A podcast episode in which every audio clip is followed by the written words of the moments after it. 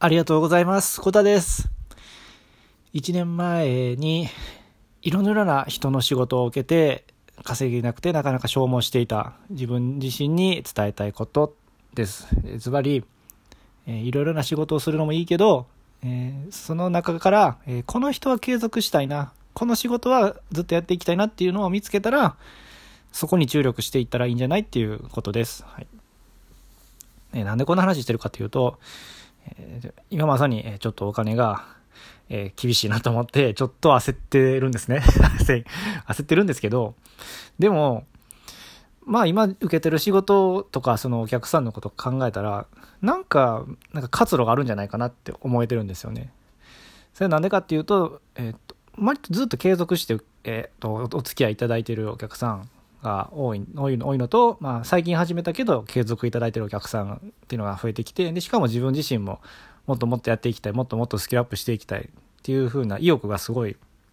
あるんで、これはなんかでも今の状態、去年、フリーランス成り立ての頃とは違うなっていうことで、そのちょっとね、違いを言葉に残しておきたかったんで撮ってます。で、もう去年、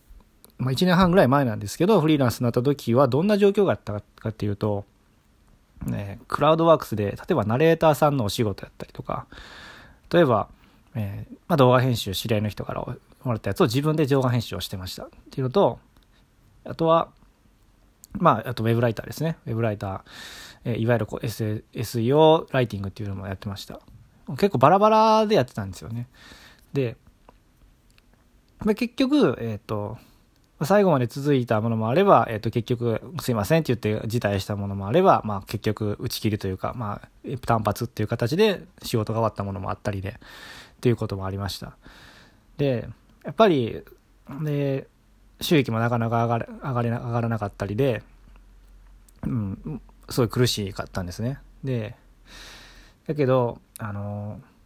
で、最近ちょっとまあちょっとずつ収益が安定してくるというか、増えてきだしてるなっていうのもあったんですけど、やっぱちょっと、えっと、単純に、あの、家庭の事情で、わ、お金めっちゃ、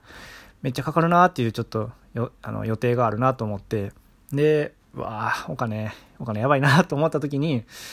あ、これ去年、去年、去年もこんな気持ちの時あったなと思ったんですけど、ただなんかちょっと自分、まだ、今はまだ落ち着いてたんで、この違いがあるなと思ったんですね。で、一番何が違うかなって思うのは、その、いろいろなことに手出しすぎて、まあ、自分のスキルがね、あの、えーまあ一つにまとまらなくて、で結局、えー実績もなかなかどちらかになってしまって、なかなかじ、えーとフリーランスとしてなかなか自分を売り出せない、売り出せないから、どんどん案件も取れないっていう、まあ、悪循環でもあったんですけど、それも、それはもちろん大きいんですけど、なんか、メンタルの方も結構あって、っていうのも、えー結構僕仕事においてなんですけど、やっぱりつまずくことがあるんですよね、途中で。うーってつまずくことがあるんですよ。その、なんでしょう。当然仕事やから、あの、きっちりやるんですけど、あの、で、基本的にはどんどんどんってやっていくんですけど、やっぱどっかでなんか、なんでしょうね、あの、すごい、結局これってお金のつながりやしなってみたいにちょっと冷めちゃう時があるんですよね。今一生懸命やってるけど、まあ、お金のつながりやしな、みたいな感じで、なんか急に冷めて、なんか、ちょっと、あの、なんで、情熱がちょっと、情熱の火がちょっと小さくなるみたいな表現で伝わったらいいんですけど、なんか、勢いがちょっとなくなる時があって、でもなんか、最近なんですけど、なんかそういう時も、なんか踏ん張れてるんですよね。で、これ去年やったら踏ん張れてなかったなと思って、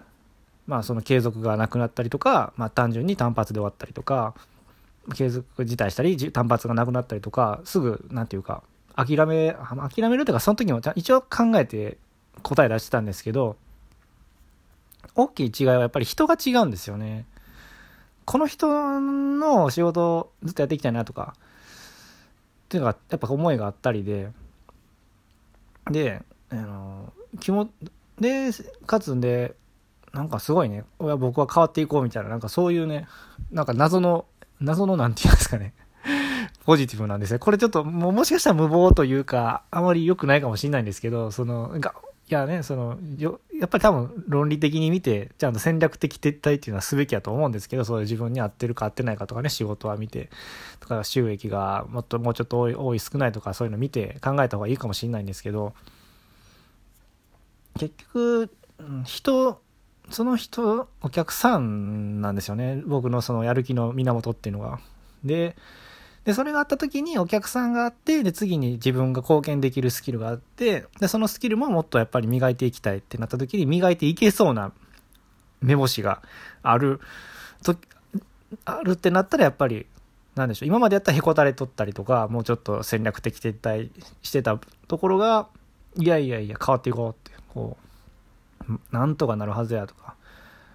うん、じゃないと人生変わらんしな、みたいな。そのなんかね、踏ん張れてるんですよね。はい。で、今でもやっぱしんどいことはいっぱいあるんですけど、その、なかなか自分のスキルがね、思った以上に上が、上がり、上がり幅が周りに比べたら多分低いんだろうなとか、世間で言う、世間よりも低いんだろうなとか、いうのはまあ、あんま他人と比較することないんですけど、その、他人っていうかまあ世間一般としてやっぱりちょっと比較した時に見劣りはやっぱりしてしまうんだなと思うんですけど、うん、まあ昔からそうやったよなっていうのもあってその結構時間かかるタイプなんですよねその仕事を覚えたりとか慣れたりするのも。ででもまあその学生時代のアルバイトのねアルバイトをした時に店長に言われたことなんですけどまあキッチンのバイトしてる時にそのまあコタはその確かにまあ結構不器用やったりするけどずっとめっちゃ一生懸命やからどこ行ってもやっていけるよって言ってくれて。でで会社の社会社の経営者としても実はその別に不器用やったり器用やったりはどっちでもよくてそうやって長く一生懸命やって働いてくれる人の方が嬉しいんやっていうの話も聞いてなんかあ逆にあそういうなんか雇い主さんクライアントさんからしたらそういうメリットもあるんやなっていうのは初めてなんか大学の時に知りました。僕としてはやっぱり不慣れな不器用なとこあるからなんとか 食らいついてこう時間かかってでもちょっとずつスキルアップしていこうってしていこうと思うけどやっぱ時間かかってて申し訳ないでなって思ってたんですけどその当時そのレストランの店長に言ってもらったのは結局長結局まあその不器用な子が僕みたいなコタみたいな子が方が実は長持ちするというか。で結局長く頑張るからあの仕事も上手になっていくんやっていうその店長はその時自分たちは8割ぐらいの、80点ぐらいですぐできるんやって。もうコツつかむん、なんか容量いいからできるんやけど、飽きてまうんや、みたいな。ででもずっと続け、あの、頑張ってやってることは100点まで持っていけてるんやっていうみたいな感じですごい言ってくれたのを覚えてて、こう、